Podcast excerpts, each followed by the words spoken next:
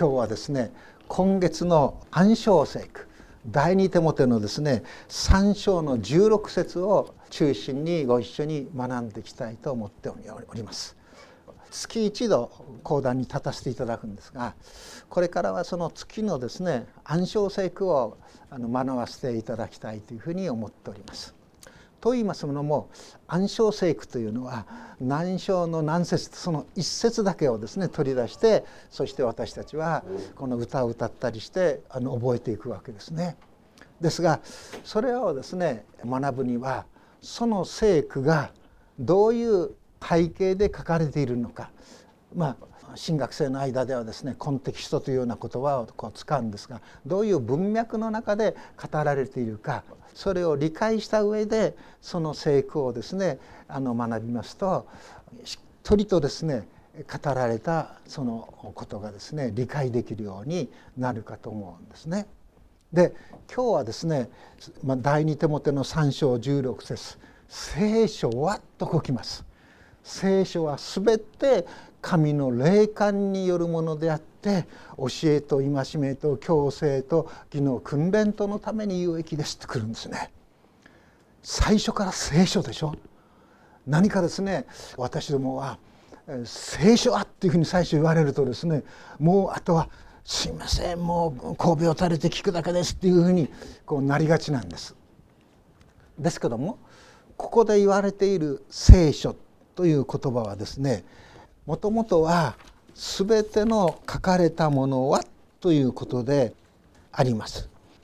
全ての書物ということなんですけども皆さんご存知のようにこういうふうな一つの書物として聖書がですねできたのはグーテンベルグが印刷術を発明してそれからなんですね。それ以前は全て巻物でした。ですからパピルスに書いたりあるいは用紙に書いたりしてそして巻物にしてあるんですね。そういった意味で全てのその巻物はということで具体的に実際的にこの16節で表す聖書は旧約聖書ですこれ。で新約聖書は黙示録で完成するんですけどもまだ新約時代ですね初代教会の時代には新約聖書一つの聖典としてはその教会の権威のもとに収集されてはいなかったんです。いろんな書物が書かれました。特にですね新約聖書福音書というとマタイが書いたりマルコが書いたりルカが書いたりヨハネが書いたりしましたそして書簡といいますとローマ人への手紙とかですねコリント人への手紙パウロが書きましたそしてパウロだけではなくてですねペテロも書きましたしヤコブも書きました。そしてこの新約聖書で一番その聖書をですね書いたのは誰かと言いますとパウロなんですね。13書いたと言われています。そしてパウロが最後に書いたのは誰に宛てて何のためであったかと言いますとパウロの弟子と言ってもいいと思うんですけども手も手に当てて書いたんですね。いつ頃書いたかそれは大体ですね AD の66年ではなかったかと言われているんですね。AD の66年と言いますとどういう時代かと言いますとキリスト教会がですねパウロの働きやクリスチャンたちの大勢の人々の働きで地中海にいろんな町々に地域にですね教会が打ち立てられていった時であります。そしてローマにもクリスチャンたちがですねたくさんこう生まれていったそういう時期であります。そしてその時のローマの皇帝は誰かというとネロという人なんですね。このネロこのネロという人はですねある意味ではですね狂気じみた人でありまして本当にこの悲惨なそういうですね迫害を特にクリスチャンたちに対象にしてしまった人なんですね。で有名なのは AD の64年にローマの町が大火に遭いました全ての町がですねローマ7つの奥からできているというんですけども町にあって滅びてしまうんですね。でそれをネロは誰の責任にしたかと言いますと新しく生まれてきたそういう宗教団体そしてクリスチャンでそのクリスチャンたちは何と言われているかというと無神論者たちというふうに言われてたんです。そのせいにしたんですね。なぜ無神論者たちと言われていたかと言いますといわゆるその当時の人々が拝むそういうですねモニュメントいろいろありますねそういうものに神戸を垂れないんです。そしてそういう人たちはですねどっかに集まってですねパンを裂いたり生産式を守ったりしているわけなんです。そしてローマの日本人もそうですけどもみんなですね何かってやるとこうお守りも買うでしょ？お札買うでしょ？でそういった類のものは全然クリスチャンたちしないんです。ですから無神論者たちと言われてたんですね。そのクリスチャンたちのせいにしてそして悲惨なそういう迫害をですねこのネロは行ったんです。でパウロはそのローマによる迫害がですねいよいよ自分の身に及んでくる。そしてもうすでに私がこの世を去る時は間近だということをパウロはですね実感するんですよね。4章のですね6節に書いてありますが「私が世を去る時はすでに来ました」と言ってるんです。私が世を去る時はすでに来ました。そしてパウロは自分が世を去る時に一番気がかりなのは何かと言いますとやはり自分の愛する弟子であるテモテのことだったようですね。テモテをパウロはですねとても愛しました。大切にしました。そしてまたテモテが置かれた状況というものもですね大変厳しいものであったようです。テモテはですねおそらくエペソの教会の牧師をしていたと思うんですがエペソの町の教会もですねいろんな異端やですねそういうこう何て言いましょうかアルテミスの神殿などでですね売るそういうですねいろんなものがあるわけですね。その同妻苦人たちがもうクリスチャンがはびこるとですね僕たちの仕事はですね干上がって何もなくなってしまうということでクリスチャンたちは随分迫害するんですね。そういう状況の中でただ単にこの世の人々が悪から悪に染まっていくというだけでなくて教会の中にも教会に集っている人たちの中にも教会に集うよりはああの人の方のがですねなんかもう豊かな生活をしてる安逸な生活をしてるってことで群れから離れている人も怒ってきてしまいました。あるいは教会が伝えている教理に対してもですね間違ったことを言う人たちが怒ってきてしまいました。復活はもう終わったんだ。ね、あるいはまたですねイエス様を信じれば信仰だけで救われる。そんなことはないんだ割礼を受けなくちゃダメなんだというようなことも起こってきました。あるいはまたですね知識をちゃんと得なくちゃいけないんだ。その知識によって救われるんだ。知識を一つのですね救いのですね手段とみなすようなそういうものも起こってきました。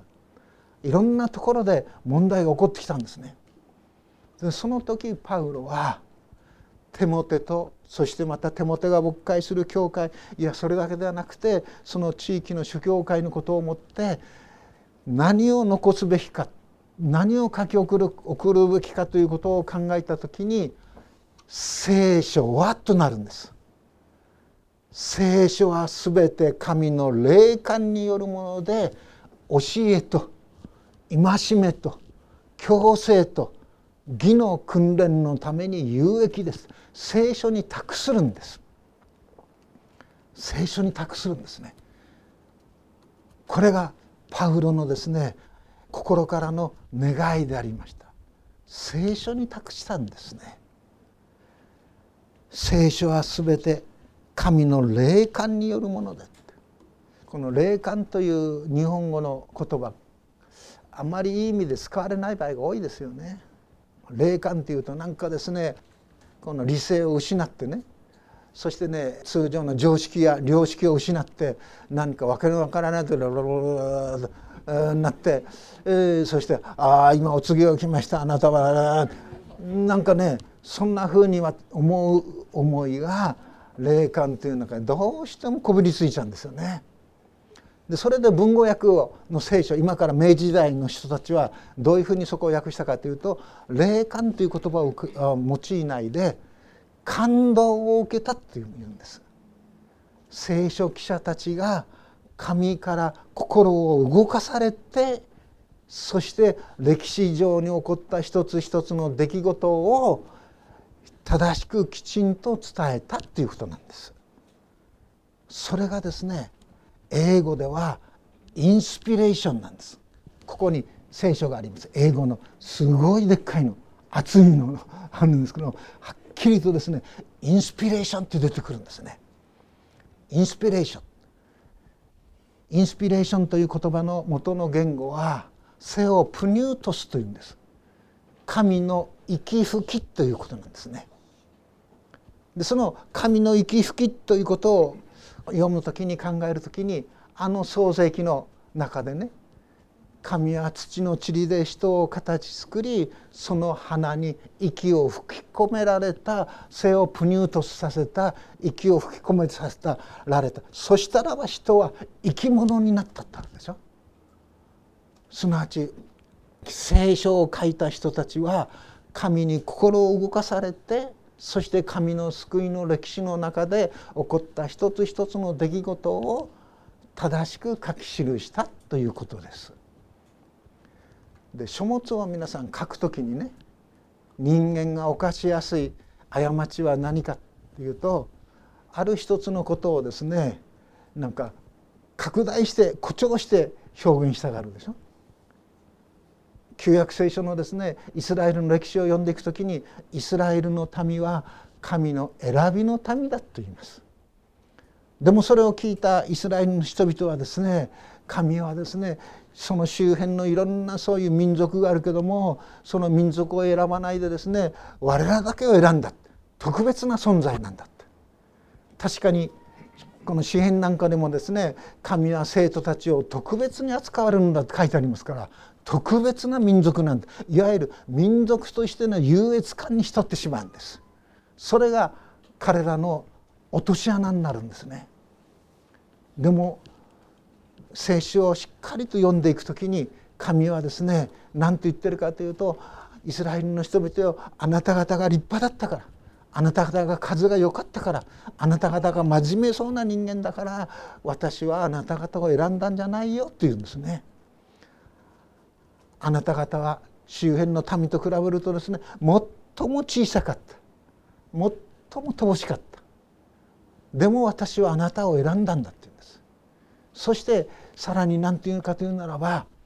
私はあなた方をですね恋したったんだって言うんですね。恋したうっていう。元の意味はですね本当にしがりつくという感じですね。創造主なる神が糸高く神があの小さなイスラエルのアブラハムイサクヤコブそこから出た70人彼らによってですねエジプトに下ってそして400年間奴隷とされてそして酷使されていくんですがその民をですね本当にですね慕ったんだっていうんです。何とかして神の愛を正しくイスラエルの人々に伝えようといろんな例えを用いていろんな出来事を通して神はイスラエルの人々に語るんですね。あの大きなわしがね巣の上に飛びかけ飛びかかって飛び回ってそして巣の中にいる小さな子どもたちにですね呼びかけてそしてその子どもたちをですねその羽の上に乗せてそして安全なところに運んでいくように私はですねあなた方をエジプトから連れ出してそして父と蜜の流れる地にですね運び入れようとしているんだというようなことも言います。ありとあらゆることを通してどんなに創造主なる神が謙虚に謙遜にイスラエルの人々を神の民と呼ばれる人々を愛しておられるのかということがこう書き記されるんですよね。でもイスラエルは高慢になるでしょ。他の民はですね犬や猫だみたいなことを言うんでしょ。そして食べ物のこと食事のことでもですねこう活動を受けてないような異民族たちとテーブルを一緒にしてはいけないことを言うんでしょ。他の民族の人々とですね食卓を囲むようなことはですね汚らわしいそういうふうなところまで行っちゃうんでしょ？理屈抜きに。理屈抜きにですよ。それを神はですね正しい正してこう行くわけなんです。聖書は全て神の霊感によるもので。ですから聖書をずっとこう読んでいきますと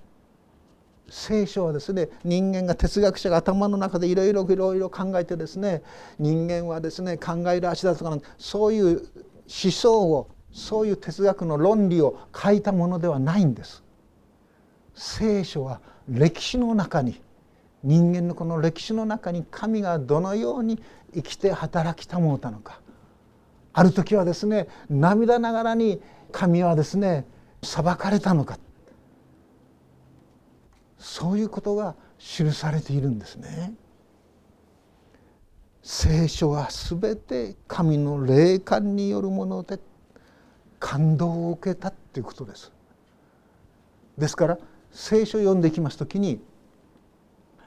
本当に人間は私たちは正直にさせられますよね。あのイスラエル建国のあの英雄ダビデがね今イスラエルの国旗でもあの五つ星になってるんでしょ？でもねでダビデのお点もしっかりと書いているんです。姦淫の罪を犯した。殺人の罪を犯した。はっきりと書くんですね。日本の歴史の中で日本書紀とかですねそういうものがありますけどもそういう歴史の中でね新潮後期とかですねそういうですね書物なんかもありますけどもそういう指導者のお点それをしっかりと書き記しているのはほとんどないでしょう。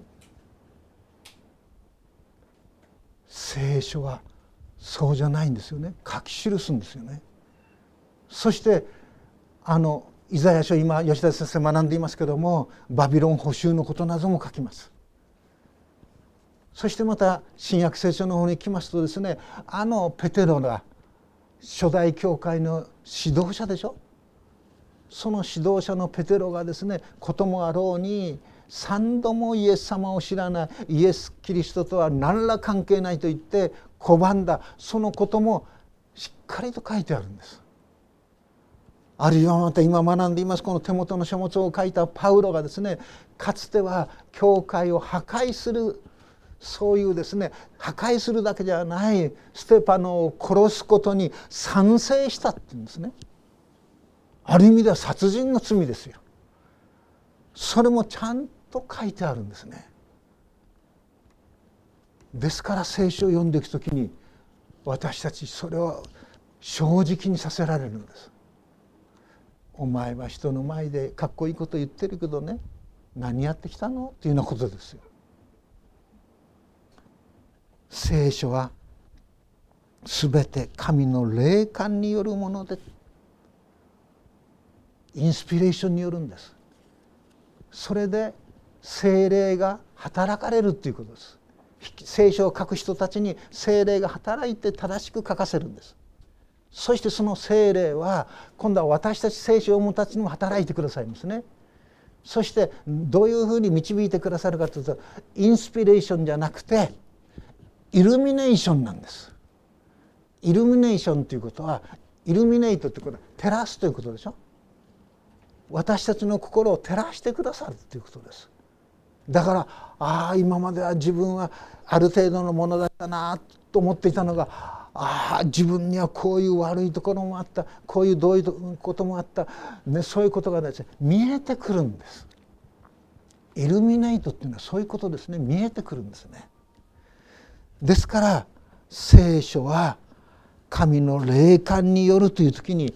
私たちが聖書を信じて読んでいく時に聖書の言葉によって私たちは照らし出されていくんですね。そして教えるっていうことでしょ？教え。この教えっていうのは正当的な教義です。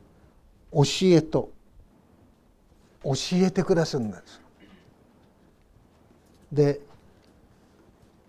教え聖書の教え聖書全体の教えをねまとめているのがいつも礼拝で一緒ご一緒にこの心を合わせて祈る使徒信条です。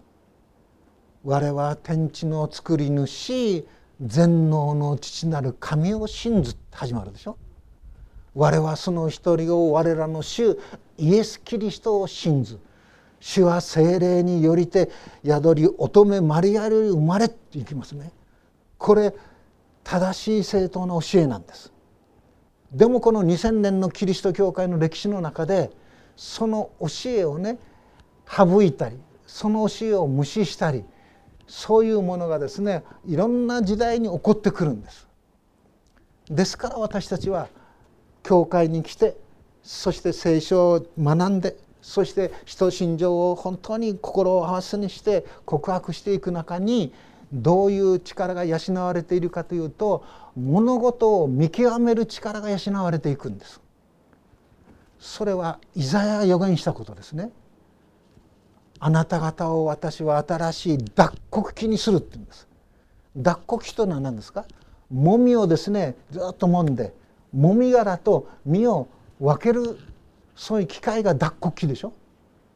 私たちもですね聖書を信じてそしてこの礼拝に来て学んでいく時に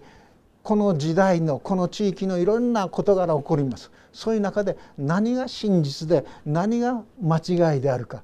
何が本当に虚しいものであり何が残るかということが見えてくるんです。最近はコロナウイルスの感染がもう本当にいろんな各地を覆っていますね。そしておかしなものがですねこのウイルスを退治する甘エビだとかなんとかわからないですけどもそんなものが言われたりですねもう本当に神道がですよ日本の神道がいろんなところので人々の生活をこう支配するというそういうものがこう出てきますよね。古川にいた時に古川の町の人がですねかまどの神様っていうのがいて釜神様ってなんか拝んだりなんかしてるんですよね。それでどこ行ってもですねどっかの神社行っても火伏せの神こういう張り紙をこう買ってくるわけでしょ。であのこれは2,000円です1,000円ですこれは1万円ですとなるんですね。あれね宗教法人から言うと神社がですよ宗教法人がですよある一定の額上のものを販売するようになると税金が普通と同じようにかかるようになってるんです。ですから宗教本人が持っているその宿坊か何かで一泊ね一食付きかね二食で1,500円だったと思います。私はもう20年ぐらい。それ以上のお金は取らないようになってるんです。それ以上取ると普通の商売と同じようになるんですね。そういうふうに網がかかってるんですけどももうどの車にもですね何々神社のですね、えー、なんて交通安全の張り紙がピシャッとあるでしょ？そこ行って買ってきてね神主かなんかの拝んでもらって、えー、5,000円とかなんかこう払ってくるわけですよね。全く何と愚かなことを我らはやっているかと思うんです。そんなものを車に貼るよりもね運転する前に一呼吸を置いて主を落ち着いて運転できるように安全に徹することができるように一言祈って動かせばいいわけですよ。それを忘れて「ああれしゃがしゃない」ビャッと言うと不注意になるわけですよね。ですから本当に教えと戒めここで言われている戒めという言葉はですねレンコスという言葉なんですけども現代のギリシャ語ではギリシャではエレンコスというのは何でどういうふうに使われる？通信簿ってあるでしょ？これ皆さんこ通信簿ありますよね。通信簿を見るとですね算数とか国語とかですね社会とか理科とかってずっとあってそしてあ算数あ計算力は優れてますよでも図形はですねいまいちでしょいろいろ細かいチェックがあるじゃないですか。そういうチェックをすることそれをエレンコスと言った。通信簿なんですね。自分の教会の中でもですね偽りの教えが何であるかということがですね分かるようになってくるんです。最近でもそうでしょ？インターネットでのなんかの通信の手段がですねこう出てくるとお隣の国からで国の方からですねなんかこう持ってきてそして教会は間違ってるとかなんとかかんとか言ってですね間違った教えを滑り込ませるんですスッと滑り込ませるんです。そういうことがいつも起きやすいということですね。そして強制。強制はまっすぐにするということです。正すということです。コレクティングということです。まっすぐにしてくださるんです私たちを。そして義の訓練。義の訓練のとのために有益です、ね、訓練してくださるトレーニングしてくださる。トレーニングです。一昨日だったでしょうかね。確か NHK でやってたと思うんですが BS でやってたかと思うんですけども8月15日が終戦でしょ。でその前後にねいろんなそういう戦争の特に75年になりますからことが放送されてたんですがその放送の内容はですねナチスドイツの出来事だったと思うんですがそのナチスの青年がですね戦に行ってそして負傷をしてそしてその病院にで治療を受けるようになっていたんですね。でほとんど回復の見込みがないようなそういうあの病状だったようです。そうしましたらそこにですね看護婦さんが今は看護師ですか？看護師さんが一人おられて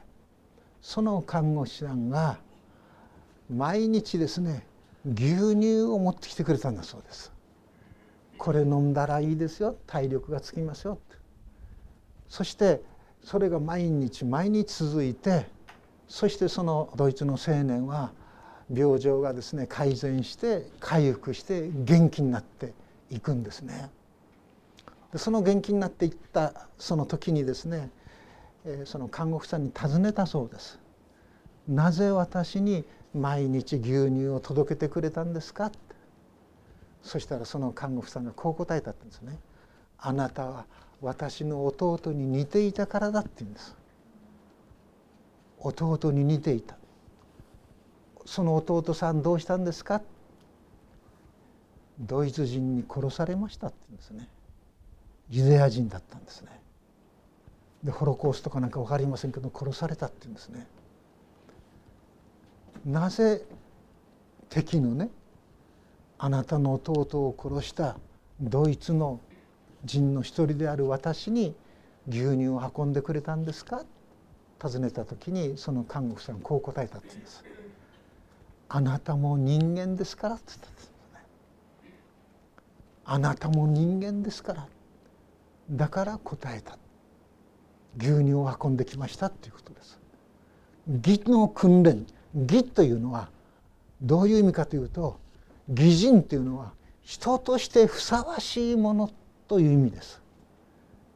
義人は信仰によりて生きるっていうことはどういうことかというとイエスをキリストと信じることによって私が失われていた人としてのふさわしい生き方在り方が回復させていただきそしてイエス様を信じ続けることによって人としてふさわしい思いや行為がですね支えられ導かれそれが深められていくということです。それが義人ということです。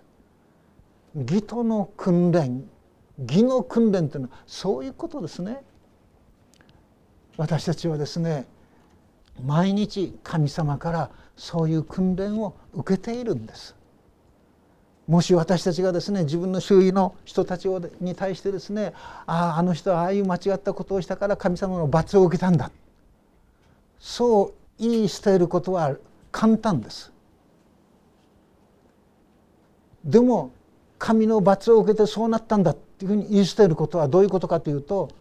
私たちの成長がそこで止まってしまうということなんですね。止まってしまうんです。そういうその人にとってのですね悲しみ苦しみ困難は神が与えた試練なんですその試練と受け止めていく時に私たちもあの人に対してもが今受けている試練に少しでもお役に立ちたいと思うんですね。そういうところから私たちの心の内側の思いも成長させていただきまた広げさせていただきそして神と人とによりよく使えるものと化させていただくのだということです。聖書は全て神の霊感によるもので教えと戒めと強制と義との訓練のために有益です。それは神の人がって出てきますねこの場合の神の人これはね手モテを実際は指すんです。神の働きのために召されたその手モテなんです。パウロの暗守によってですね本当に伝道者として牧師として立てられたその手モテなんです。暗守をするということはパウロはその手元と一心同体になって全てのですね手元のですね苦しみを困難もですね自分も受けますよというそういう意味での暗守なんです。ただ単に頭の上に手を置いて祈ったというんじゃないんです暗守の意味は。その手元に神の人よと言うんです。でもここの場合では神の人よというのはただ単に手元ではだけではなくてイエスを信じそしてイエスの弟子になっている全ての人ということですイエス・キリストが神の知恵であるということを知っている人ですイエス様がですね神の知恵すなわちイエス様は私たちにですね何を与えてくださっているかというのは救いを与えるんでしょその神の知恵たるイエス様が私たちに神と人とのあるべき姿というものをですね知恵を持って教えてくださいました。その知恵はブドウの木とその枝の例えですよね。あなた方はブドウの枝です。枝が幹に木につながっていなければ実を結ぶことができないようにあなた方も私につながっていなければ実を結ぶことができません。でも人は時としてあるいは私たちは時として幹であることを忘れちゃうんです。木そのものだと思っちゃうんです。この流れのほとりに植え植えられた木のようにあああれも木だ俺も木だそういうの思っちゃうんです。でもあそこの言われている流れのほとりに植えられた木だ木は何かというならば水分をね吸収して初めて成長するということの例えとして言われていることなんです。イエス様が「私はブドウの木あなた方はその枝です」という時に枝であることを忘れて幹であるかのように思って自分で考えて自分で何かしてそしてできるかのように思うんですでもイエス様ははっきりとねあなた方は私を離れては何一つできないでしょうとこう諭しますよね。枝であることを忘れて人間は自立できると思うんです。一人立ち一人生きることができると思うんです。何も信じる必要はない。何も教会に必要行く必要はない。何も祈ってもらう必要はない。俺は俺でやれるんだと思っちゃうんです。それは大きな思い違いです。勘違いです。私の甥っ子は私と14違うんですけども小学生の時はよく教会行ってました。まあいろんなことがあって中学時代から離れてしまうんですが高校大学になってそして教会に行くように信仰を持つように私はあのこの言ったんですけども彼はですねおじさんなで俺信仰必要かってことで私のアドバイスを切ってしまいました。でも彼の生涯見ると本当になんでこんなことっていうことですね。栗原食品は彼の代で3代目で完全に潰れました。信仰を持つということは枝である自分をしっかりと認識しそして幹につながることなんです。イエス様につながること。そしたら実を結ぶんです。神の人としてそして十分に整えられたものとさせていただけるんですよね。それが聖書です。パウロは自分が世を去る直前手元に手紙を書いてそして手元を何に委ねかというならば聖書に委ねたんです。聖書こそ手元よ。あなたの生けるね御言葉だ。足の灯火だよ。あなたを生かすものだよ。それがパウロの遺言書。それが第二の手元なんです。でもパウロはですねもう自分が要さる時は来た。自覚しながらでもなんとか手元に会いたいんです。冬になる前になんとか手元をローマに来てほしいと願うんです。そして洋皮紙の書物も持ってきてほしいと思うんです。あるいは冬になる前に、ね、なんとかね街灯を持ってきてほしいって言うんです。ここに主のしもべの生き様がありますね。自分がすでに世を去る時は来たとわきまえながらでもその最後の一時まで与えられた自分の人生を生かそうとするんです。そのために必要なものを書物をあるいは街灯を手元を早く持ってきてほしいと願うんですね。